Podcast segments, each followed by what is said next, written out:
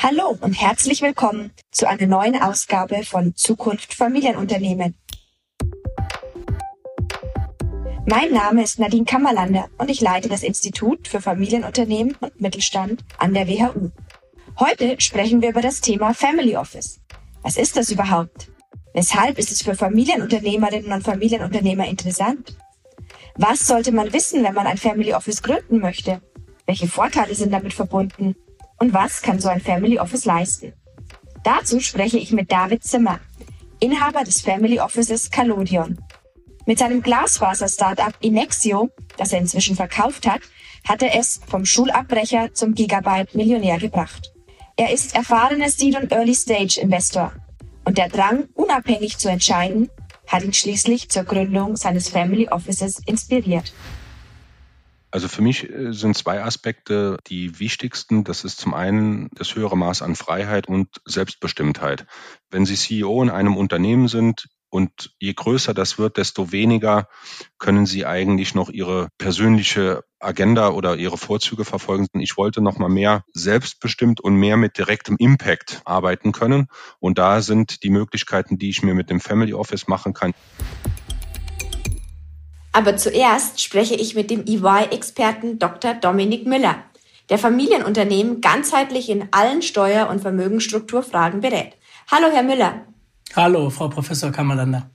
Herr Müller, viele Unternehmerfamilien machen sich Gedanken darüber, wie sie ihr Vermögen am besten investieren und vermehren können.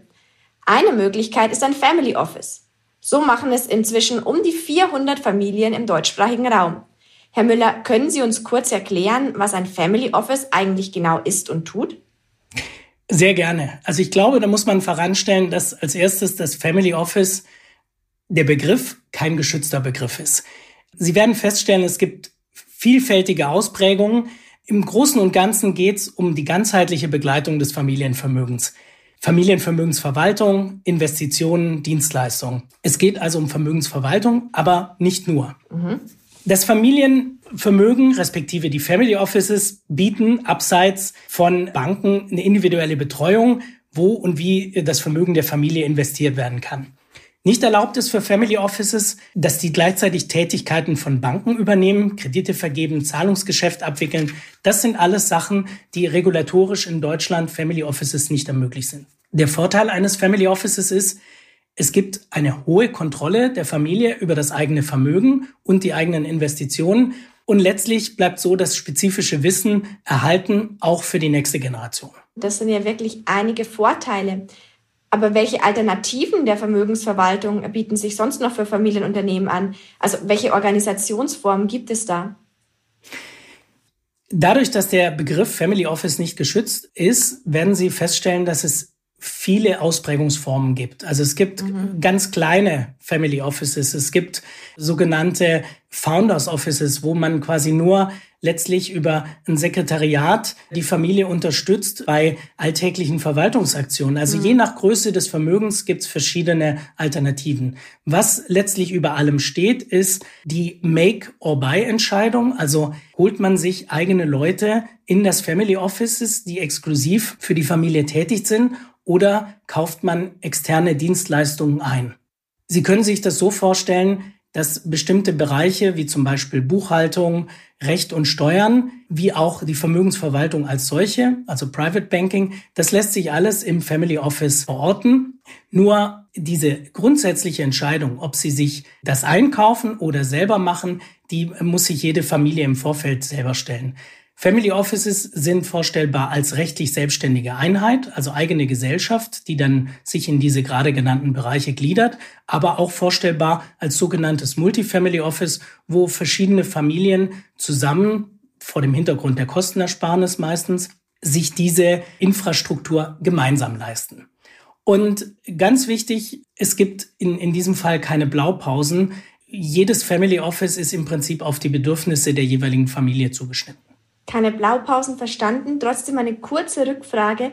Make and Buy, wovon hängt das ab? Was sind da die ein, zwei Dinge, die die Familie berücksichtigen sollte? Berücksichtigen sollte man bei Make and Buy natürlich oder Make or Buy, sollte man, dass sich diese Infrastruktur auch quasi mit dem Familienvermögen mitentwickeln muss. Das heißt, es ist, glaube ich, nicht intendiert, sich am Anfang eine große Infrastruktur zu schaffen, Leute auf einer eigenen Gehaltsabrechnung einzustellen, die exklusiv für die Familie tätig sind. Wenn das Vermögen eine gewisse Größe nicht erreicht hat, dann fallen natürlich mhm. hohe monatliche Kosten an, die sich ja letztlich auch durch die Erträge des Familienvermögens deckeln müssten. Okay, also bei kleineren Vermögen eher ein, ähm, ein Buy, bei größeren ein Make. Jetzt ist die Zahl der Family Offices ja in den letzten 20 Jahren ganz stark gestiegen. Was ist da der Grund für? Also aus meiner Sicht ist der Grund, dass dadurch, dass die Familien und die Vermögen immer größer werden, eigentlich beide Ebenen, muss man ehrlicherweise sagen, werden auch die Anforderungen immer größer. Also das Vermögen wird diversifiziert, wird im Inland und im Ausland investiert. Damit einhergehen sowohl regulatorische Pflichten, auch im In- und Ausland, und die Erfüllung von Compliance-Anforderungen. Das ist natürlich irgendwie für die Familien schwierig zu organisieren, wenn man das mit ganz vielen externen Dienstleistern versucht, ganzheitlich holistisch abzubilden. Insofern ist äh, das Bestreben der Family Offices, diese Wahrung in der Familie selber zu halten. Das heißt, den Überblick zu wahren, das Vermögen zu vermehren über Generationen hinweg. Und das bedeutet letztlich auch, dass man äh, die junge Generation einbeziehen muss. Die hat meistens andere Erwartungen und, und Lebensplanungen an die Eltern. Diese unterschiedlichen Ziele der verschiedenen Generationen sieht man ja häufig auch in Familienunternehmen beispielsweise. Aber warum spielt das im Vermögen der Familie eine Rolle? Dafür gibt's, glaube ich, einen besonderen Grund, der auf der steuerlichen Seite verortet wird. Zum einen, wenn jemand aus der jüngeren Generation schon Vermögen hat, respektive meistens auch noch äh, irgendeartete Gesellschaftsanteile und gleichsam sein Leben nicht ausschließlich in Deutschland gestalten will, dann werden verschiedene Steuerregime getriggert, möglicherweise auch in verschiedenen Jurisdiktionen. Ein Beispiel dafür ist die deutsche Wegzugsbesteuerung. Mhm. Ein anderes Beispiel ist aber auch die deutsche Erbschaftssteuer, die droht in einem unvorhergesehenen Fall möglicherweise auch konfiskatorisch zu wirken. Okay. Kurzum, die jüngere Generation hat mit ihrem Wunsch nach flexiblem Leben, flexiblem Arbeiten, aus steuerlichen Gesichtspunkten, aber auch aus rechtlichen, einen ganz wesentlichen Impact auf das Familienvermögen.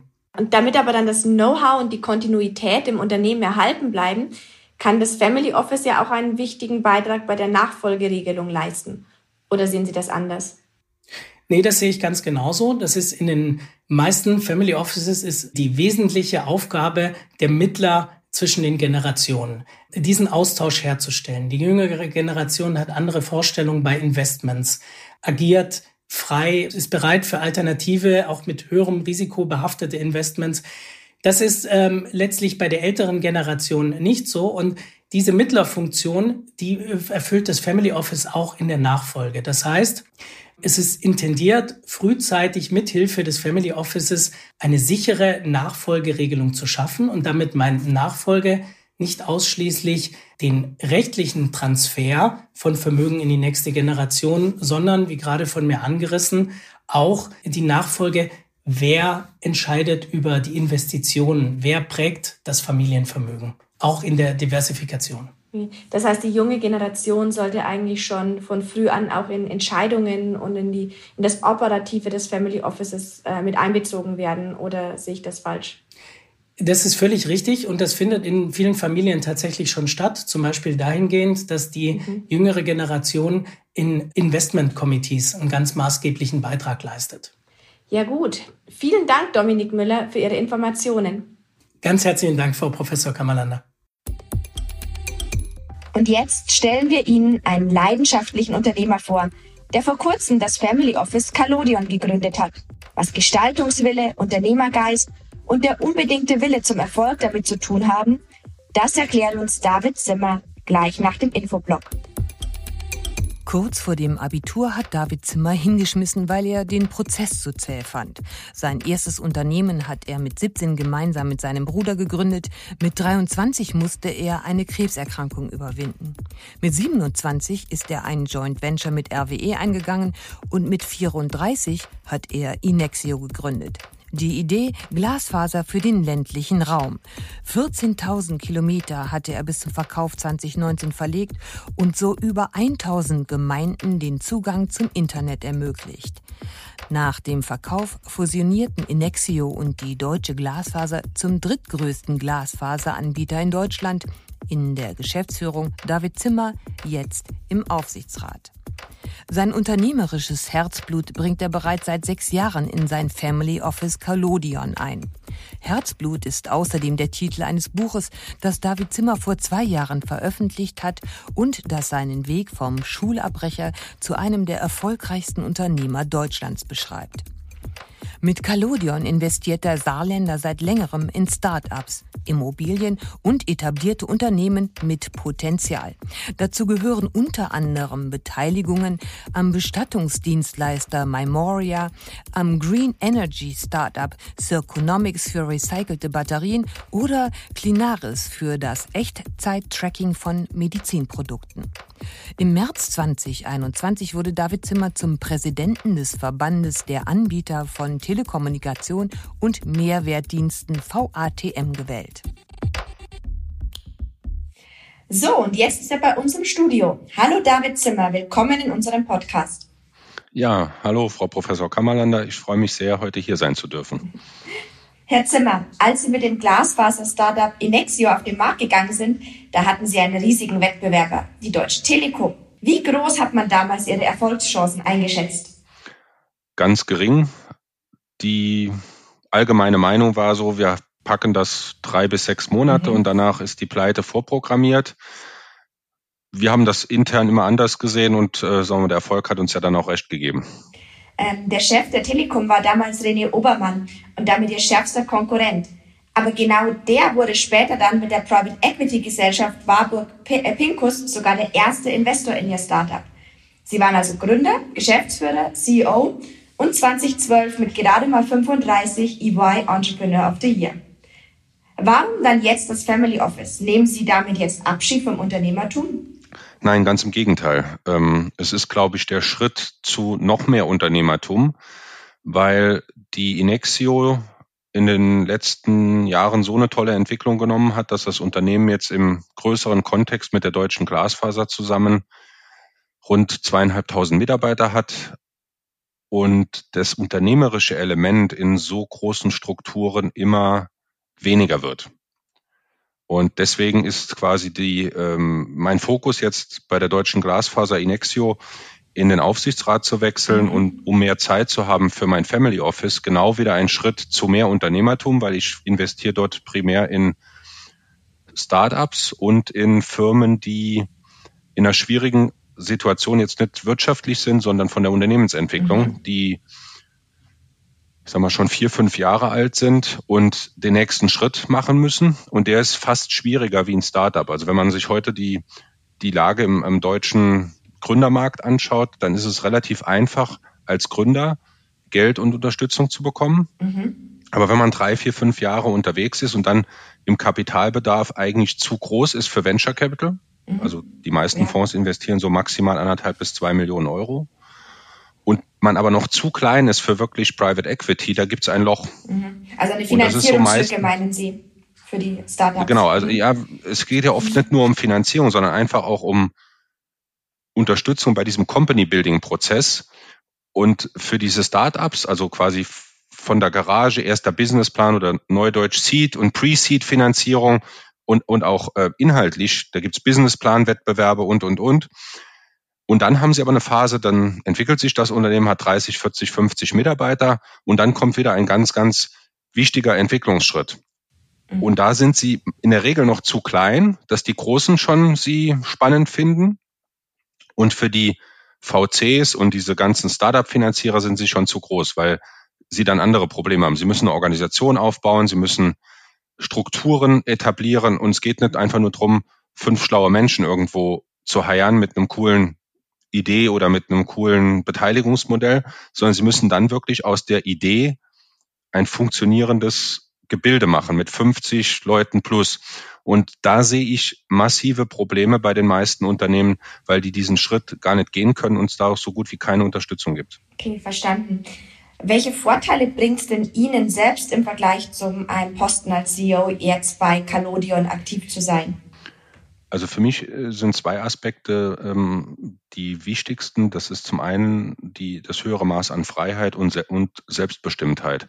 Ähm, wenn Sie CEO in einem Unternehmen sind und je größer das wird, desto weniger können Sie eigentlich noch Ihre persönliche Agenda oder Ihre Vorzüge verfolgen. Sie werden ja über die verschiedensten Maßnahmen ähm, immer in ein Korsett reingepresst und die persönliche Freiheit nimmt ab. Sie müssen gewisse Termine wahrnehmen, weil Kunden das so wünschen oder sie müssen äh, äh, gewisse Dinge mit den Arbeitnehmervertretern wahrnehmen. Und das waren alles Sachen, ich wollte noch mal mehr selbstbestimmt und mehr mit direktem Impact ähm, ähm, arbeiten können. Und da sind die Möglichkeiten, die ich mir mit dem Family Office machen kann. Ich habe äh, einen ganz, ganz kleinen Mitarbeiterstab. Das ist eine ganz agile Truppe, wenn ich das mal so ähm, flapsig formulieren darf. Und in einem Konzern, wo sie dann Stabsstellen haben, sie kommen morgens hin, kriegen eine Unterschriftsmappe mit ihren Gesprächsvorbereitungen. Das habe ich jetzt alles nicht mehr, sondern ich kann meinen Tag viel freier und, und, und auch gemäß meinen Interessen gestalten. Und das war mir sehr wichtig. Das klingt sehr angenehm. Sie haben vorher schon beschrieben, äh, welche wichtige Funktion ähm, Calodion einnimmt.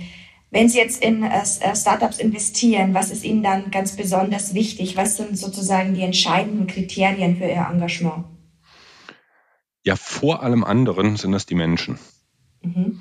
Also Businesspläne ähm, äh, und Ideen gibt's wie Sand am Meer. Ich glaube, wir haben in Deutschland und wahrscheinlich auch in Europa gar keine Probleme der Ideenvielfalt, äh, sondern wir haben ein Umsetzungsproblem. Und die Idee in ein erfolgreiches Geschäftsmodell und auch dann in ein nachhaltig erfolgreiches Unternehmen äh, zu bringen, das geht nur, wenn Sie die richtigen Menschen haben. Deswegen versuche ich viel stärker auf den Aspekt, habe ich es mit einem Management-Team zu tun oder mit einem Gründer, dem ich zutraue, das, was er dort in die Folien geschrieben hat, auch umzusetzen. Und ich versuche mich weniger auf die Idee oder auf die Zahlen zu konzentrieren, weil ich habe die Erfahrung gemacht, 15 ähm, Jahre Inexio äh, von quasi null auf 1,1 Milliarden Euro. Ja. Da waren so viele Sachen, die anders gelaufen sind, wie man sie vorher geplant hatte.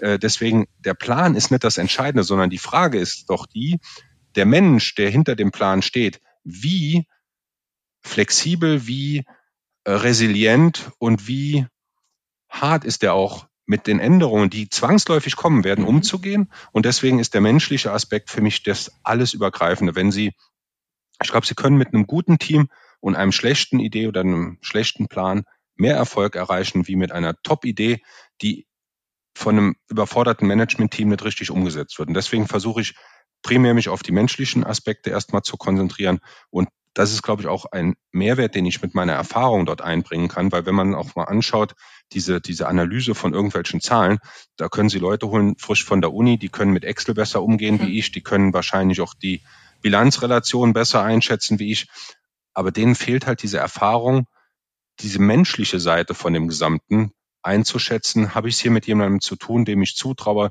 wenn es wirklich hart auf hart kommt, nicht die Nerven zu verlieren, weiter durchzuhalten, und das sind alles Sachen, das braucht, da braucht man sehr, sehr viel Erfahrung und Menschenkenntnis. Und das sind für mich die entscheidenden Faktoren und gar nicht so sehr, haben die jetzt schöne Folien oder ähm, äh, äh, sehen die Zahlen toll aus. Weil das kommt nachher sowieso anders, wie es da steht. Mhm. Sind Sie bis jetzt denn zufrieden mit Ihren Investments, die Sie getätigt haben? Ähm, ja, im Wesentlichen, also wir haben jetzt gerade äh, den ersten äh, guten Exit gemacht und äh, aber auch zwei, ähm, die jetzt äh, es nicht gepackt haben. Der eine wurde wegkonsolidiert im Markt, also wurde von einem größeren Wettbewerber übernommen und wir haben da etwas Geld verloren, also nicht alles, aber, aber weniger zurückbekommen, wie wir reingegeben haben. Und eine von unseren Portfoliofirmen ist jetzt in Insolvenz gegangen. Mhm. Das ist aber normal bei einem Startup. Also ich denke, man muss halt einfach auch diese Fehlschläge in Kauf nehmen, weil wenn man so vermessen ist zu sagen, alles, was ich anfasse, wird äh, gelingen. Ähm, entweder fasst man dann zu wenig an oder äh, man ist zu vorsichtig, sondern ich glaube, das Scheitern oder auch die Fehlentscheidung oder das, dass da auch was schief geht, ist Teil von diesem Geschäftsmodell und deswegen äh, bin ich ganz zufrieden. Wir gehen so intern davon aus, dass wir mit einem Drittel der Beteiligung wirklich äh, substanziell Gewinn machen werden. Dann so die Hälfte null auf null und der Rest geht halt packt's nicht. Und ähm, da liegen wir im Moment noch genau drin. Von daher äh, bin ich happy und äh, was mich äh, am meisten immer vergnügt oder, oder, oder was mich am meisten motiviert ist, wenn, wenn ich wirklich sehe, wie unter unseren, unserer kritischen Begleitung Menschen sich auch weiterentwickeln. Mhm, super. Und deswegen bin ich sehr zufrieden. Das freut mich. Ich glaube, das ist aber auch eine sehr wichtige Message an die Family Offices, die uns hier zuhören. Ähm, Startup-Investments können nicht alle ähm, erfolgreich sein. Das geht einfach von der Natur aus nicht. Und insofern muss man das direkt auch ins Portfolio mit einplanen. Ähm, ja. In Ihrem Family Office nutzen Sie Ihre Erfahrungen als Unternehmer, haben Sie gerade erzählt, und ähm, auch Ihr Expertenwissen beim Einsatz Ihres Kapitals. Würden Sie sagen, dass das, was Sie hier machen, eine deutlich effektivere und kreativere Form der Vermögensverwaltung ist? Ich meine, es gäbe ja auch Alternativen, wie beispielsweise die Dienste einer Bank anzunehmen. Ähm, also das hängt natürlich auch wiederum von den, von den äh, persönlichen Präferenzen ab, die man dort ähm, verfährt. Und ich arbeite ja auch mit, mit Banken und Vermögensverwaltern zusammen. Ich habe vom Konzept her quasi äh, das Family Office ist auf drei Profit-Centern, wenn Sie das so nennen wollen, aufgebaut. Das ist zum einen die, die unternehmerischen Beteiligung, darüber haben wir gerade gesprochen. Das ist zum zweiten ähm, unser Immobilienportfolio, sowohl Immobilienentwicklung als auch ähm, äh, sagen wir, Immobilien, die wir dann entwickelt haben, im Bestand selbst zu halten und dann zu vermarkten, also in der Regel dann zu vermieten. Und der dritte Bereich ist halt auch Kapitalmarkt. Und im Kapitalmarkt haben wir es im Prinzip so gemacht, dass wir dort vier Portfolien fahren. Ähm, drei werden von Vermögensverwaltungen gemanagt und eins managen wir selbst und haben dann auch so mal immer ein bisschen äh, Wettbewerb. Ich glaube, wenn man jetzt das, das erste Profit Center sich anschaut, die, die unternehmerischen Beteiligungen, das können Sie mit einem Vermögensverwalter nicht machen. Wenn Sie jetzt sagen, Sie wollen in den Markt rein, dann glaube ich, müssen Sie sich dort selbst ein Team aufbauen. Da müssen Sie im Prinzip, so habe ich es gemacht, ähm, von Private Equity und Venture Capital Firmen lernen und versuchen dort eine Struktur zu bauen, die das irgendwo so ein bisschen mimikt. Das heißt, sie brauchen ein paar Analysten, sie brauchen äh, ein Backoffice, was ihnen dort auch zuarbeitet, was das Controlling, Reporting von den von den Unternehmen ähm, äh, sagen wir, begleitet und ähm, das, glaube ich, können die meisten Vermögensverwalter, also die klassischen Vermögensverwalter, so jetzt eine, Rothschild oder, oder ähm, kann auch Deutsche Bank oder wer auch immer, die können das nicht, nicht leisten. Und dann ist auch die Frage, wo ist der Mehrwert? Mhm. Also ich glaube, ähm, wenn ich jetzt sagen würde, ich mache noch einen Private Equity Fonds oder noch einen Venture Capital Fonds, muss ich auch immer die Frage stellen, wie bei einem Unternehmen auch, bei einem Family Office, was ist eigentlich der Mehrwert, den mein Family Office den Unternehmen mitbringen kann? Und das, das, was ich eben ausgeführt habe, dass ich halt versuche, quasi die die Portfoliofirmen, wo wir rein investieren, auch zu coachen mit meiner Erfahrung. Das ist unser Mehrwert und dass wir uns die Tickets aussuchen, die genau in diese, in diese Nische reinpassen, für Private Equity zu klein und für Venture Capital zu groß. Und das sind so zwei USPs, die, äh, die wir bisher ganz gut ähm, sagen wir, ausfüllen konnten. Und ich glaube nicht, dass, dass sie das über, ein, äh, über eine Struktur mit einem Vermögensverwalter in dem Segment machen können. Mhm. Verstanden das klingt ja auch wirklich nach einem nachhaltigen Ansatz. Und da jetzt äh, gleich meine Folgefrage.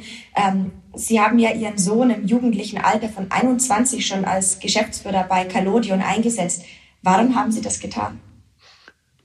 Ja, also insoweit äh, kann, darf ich das nochmal korrigieren. Ich habe den schon eingesetzt, da war er 19. Ja. Ähm, also der macht das jetzt schon zwei Jahre. Und ähm, es ist natürlich so, dass er äh, offiziell Geschäftsführer äh, ist, aber von dem, was er tut, eher in unserem Analystenteam äh, noch, noch, noch mitwirkt. Mhm. Ähm, ich glaube, dass man, je jünger man ist, desto weniger Berührungsängste, desto weniger so Status quo denken. Also im, jetzt nicht unbedingt, was die Vermögensseite oder mhm. äh, Dinge angeht, sondern einfach vom Mindset her. Ich glaube, je jünger man ist, desto offener ist man auch äh, neue Dinge auszuprobieren. Und ich wollte ihn halt wirklich sehr früh ähm, an die Thematik heranführen, ähm, auch sich damit auseinanderzusetzen, was bedeutet es, Verantwortung zu übernehmen.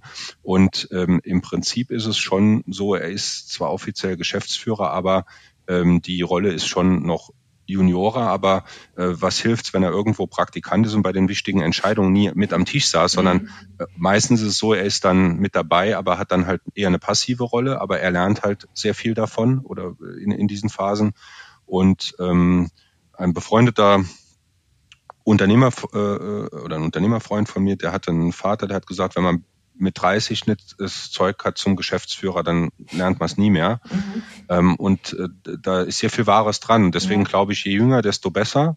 Ähm, und es ist ja auch nicht so, dass ich jetzt gesagt habe, hier tritt in den Po und äh, im kalten Wasser muss er schwimmen lernen, sondern es ist schon sehr enge Abstimmung und auch dort eher ein Coaching, wie denn jetzt, dass er tatsächlich schon äh, sofort quasi im, im, im Kreuzfeuer steht. Ein sehr, sehr spannender Ansatz. Wie sehen denn Ihre eigenen persönlichen Pläne für die Zukunft aus? Gibt es da denn schon konkrete Überlegungen? Ja, also ich will das äh, Family Office natürlich noch äh, weiterentwickeln. Äh, ich bin jetzt gerade dabei, hier in der ähm, Region mit ähm, ein paar befreundeten Unternehmen einen, einen Fonds für Startups und für Transformation. Also ähm, Saarland ist sehr abhängig von Automotive mhm also der Automotive-Industrie, noch mehr wie, wie Baden-Württemberg erstaunlicherweise. Wow. Mhm. Und ähm, da hängen also ganz viele Arbeitsplätze dran. Es ist ja absehbar, dass da jetzt in den nächsten Jahren massive Umwälzungen kommen werden, die auch, glaube ich, nicht spurlos an den Unternehmen und damit auch an den, den Arbeitsplätzen vorbeigehen. Und da versuche ich jetzt ähm, Ideen zu entwickeln, wie man das in positiv nach vorne in Innovation oder, oder ähm, andere Modelle äh, ummünzen kann mit mit äh, verschiedenen Partnern. Ähm, dann habe ich das Thema ähm, Stiftung. Mhm. Ähm, und, zwar, und zwar zum einen eine Stiftung zu machen, die äh, Kunst, Kultur und Sport äh, fördert. Äh, mhm. Und zwar nachhaltig, also nicht irgendwie, wo man so in so einem, ähm, sagen wir mal, äh, mal Schalke 04, die jetzt Riesenprobleme haben, weil Gazprom als Sponsor äh, wegbricht, mhm. sondern wirklich breit verteilt mhm. ähm, und auch, dass man sich darauf verlassen kann. Deswegen glaube ich, braucht man einen Kapitalstock, wo man dann sagen kann, so und so viel Prozent Rendite pro Jahr äh, wird dann verteilt in die Projekte, die man dann ähm, definiert hat. Und da können die Partner sich auch mal 10, 15 Jahre drauf verlassen, dass das so kommt und müssen ja. nicht jedes Jahr nochmal neu äh, darum äh, ähm, äh, akquirieren. Äh, das ist ein großes Thema. Und dann auch, äh, sagen wir, verschiedene Projekte, die mir noch am Herzen liegen. Also beispielsweise, ich bin ja engagiert bei Startup-Teams. Mhm. Ähm, also wie man, ich bin immer wieder schockiert, dass die Hälfte äh, der, des Nachwuchses äh, eine Karriere im öffentlichen Dienst anstrebt. Ja. Und ähm, das ist erschreckend. Vor allem denke ich mittlerweile, die haben wirklich die jungen Leute den Eindruck, das Geld und der Wohlstand in diesem Land, der kommt aus der Steckdose und den kann man dann, äh, keine Ahnung, beim Landesumweltamt verwalten. Äh, das ist ja leider nicht so, mhm. sondern es müssen ja sagen wir, Fortentwicklungen stattfinden und ähm, wenn die Hälfte von unserem, wir sagen ja immer, so unsere, äh, wir haben ja keine Rohstoffe, unser Rohstoffe ist die Bildung. Ja. Ja, aber wenn die Hälfte von dem Rohstoff, mal abgesehen davon, dass man das mal kritisch diskutieren müsste, ob die Bildung bei uns wirklich noch so gut ist, aber selbst wenn sie so top wäre und dann 50 Prozent eine Verwaltungstätigkeit anstreben und gar nichts Kreatives mehr machen wollen, da, da fehlen mir die Worte, wie man das, also das ist ein, ein gesellschaftliches Risiko, äh, was mich erstaunt, dass das nicht mehr thematisiert wird, weil ähm, wir können ja nicht in Zukunft glauben, dass, äh, dass, dass der Wohlstand bei uns gesetzt ist und wir nur noch Menschen brauchen, die den, den verwalten. Und äh, deswegen, das ist so ein Thema, das treibt mich total um. Startup Teams ist eine Initiative, jüngeren Menschen sagen Unternehmertum nahezubringen, aber da muss, glaube ich, noch viel, viel mehr passieren. Und da muss auch viel mehr Öffentlichkeit äh, gefunden werden, um das auch mal attraktiver zu machen. Da muss ich Ihnen leider komplett zustimmen. Das ist eine äh, große Baustelle bei uns im Land. Haben Sie denn abschließend für unsere Zuhörerinnen und Zuhörer noch ein paar Tipps, was bei der Gründung eines Family Offices zu berücksichtigen ist? Also ich glaube, man muss sehr klar sein, was ist mein Ziel? Wo möchte ich hin? Was kann und will ich selbst leisten? Und was kaufe ich mir extern ein? Also ich glaube nicht, dass es für jeden Familienunternehmer sinnvoll ist, ein Family Office zu machen, nur damit er sagen kann, äh, beim Rotary Club, ich habe auch ein Family Office. Mhm. Äh, das ist, glaube ich, Quatsch.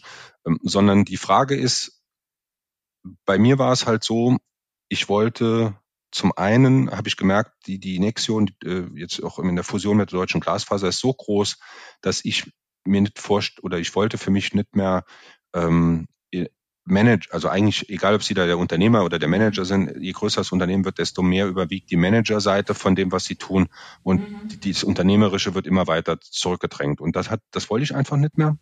Mhm. Hab gedacht, der Laden ist so gut positioniert und aufgestellt, das können jetzt andere machen, die auch dann eher, sagen wir mal, eine Manager Ausbildung oder oder äh, Fäbel dafür haben. Und ich habe halt gesagt, ich will nochmal mehr unternehmerische Dinge machen. Ich wollte aber auch nicht nur eine Sache machen. Mhm. Weil ich bin vom Typ her so, ich liebe es, ständig gechallenged zu werden, neu dazuzulernen. Dann habe ich mir überlegt, jetzt, jetzt kann ich sagen, okay, jetzt habe ich Glasfaser gemacht, jetzt mache ich als nächstes, keine Ahnung, irgendwas mit Energie oder CO2, Footprint-Reduktion. Wasserstoff, das sind ja so die Buzzwords. Ja. Aber dann hätte ich das ja wieder mindestens mal zehn Jahre nachhaltig machen müssen. Und es wäre immer wieder Idee, Umsetzung, Company Building, Effizienzsteigerung und, und, und. Und das fand ich jetzt nicht mehr so spannend, sondern ich habe gesagt, ich will möglichst viel sehen und am liebsten jeden Tag irgendwas Neues lernen, neue Menschen treffen. Und dann habe ich gedacht, okay, das ist das Thema Startups oder Weiterentwicklung von Startups, weil das ist eigentlich mein Thema. Mhm. Ich bin nicht unbedingt der, der jetzt sagt, ich finanziere noch zehn, die bei Null anfangen, sondern ich bin eher dabei, noch zwei, drei in mein Portfolio aufzunehmen, die jetzt irgendwo bei 50 Mitarbeitern sind und sich jetzt fragen, wer kann mir helfen, den nächsten Schritt zu gehen.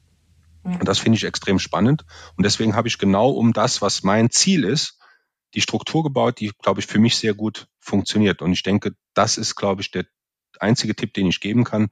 Also nicht ein Family Office machen als Statussymbol, sondern sich überlegen, wo bin ich heute, wo will ich hin und was ist der richtige Weg. Und da kann der, das Family Office ein Weg sein, aber es gibt auch andere Wege. Super, das leuchtet ein. Danke, dass wir von Ihren Erfahrungen profitieren können und viel Erfolg für die Zukunft. Vielen lieben Dank.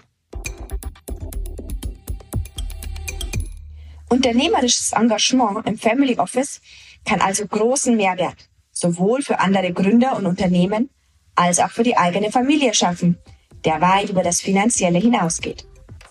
Und das war's auch schon für diese Ausgabe von Zukunft Familienunternehmen. Wenn Sie uns Kommentare, Fragen oder Ideen senden wollen, sehr, sehr gerne.